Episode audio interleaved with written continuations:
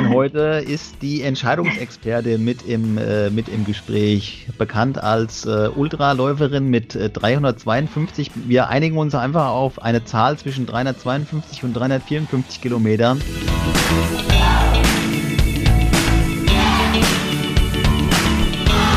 Ähm, ich glaube, das alles ist ja menschlich und äh, Trail and Error heißt übrigens mein aktueller Vortrag, also Versuch und Irrtum. Und äh, das schließt übrigens mit ein, dass man bereit ist, sich auch mal zu irren, um dann wieder eine gute neue Erfahrung zu machen.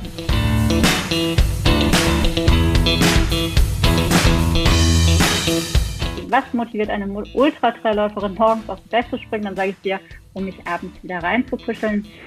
Nein, aber man lernt wirklich Dinge zu schätzen, wenn man sie mal nicht mehr hat.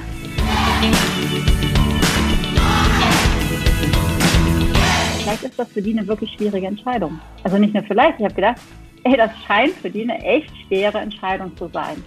Und in dem Moment hat flop gemacht und dann habe ich eine E-Mail geschrieben. Ich hatte nicht mehr viel Zeit, ich hatte noch einen Termin hinten nach. Dann habe ich wirklich schnell, schnell eine E-Mail und gesagt, also das scheint für euch eine echt schwere Entscheidung zu sein. Und wenn ich jetzt als Entscheidungsexpertin euch drei Tipps geben dürfte, dann wäre das die Folge.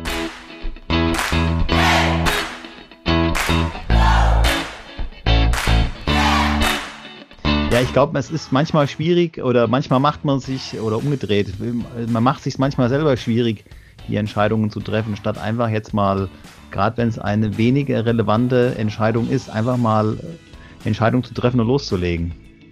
Ja, da hast du schon das erste Stichwort gegeben. Also, ich mag so Wortspiele Safe, S-A-F-E aus dem Englischen und da kann man sich ganz gut merken. Und der erste Punkt ist, äh, wir haben das jetzt vorher nicht vorher abgesprochen, was Simon gerade gesagt hat. Der erste Punkt ist simpel, einfach machen.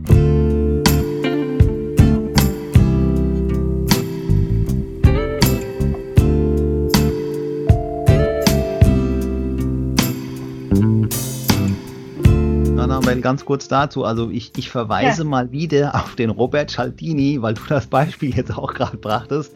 Der hat genau auch so ein Beispiel, dass halt, äh, dass er halt sagt, seine, seine Nachbarin, die halt mit einem äh, Typen halt zusammen war, ähm, äh, sie wollte halt gern heiraten und er halt nicht und hat sie immer halt auf die lange Bank geschoben und ähm, er hat dann auch irgendwann keinen Job mehr gehabt, hat dann das Trinken halt auch angefangen. Sie hat sich dann halt auch irgendwann auch von ihm getrennt, hat eine neue Beziehung angefangen, wollte halt auch heiraten.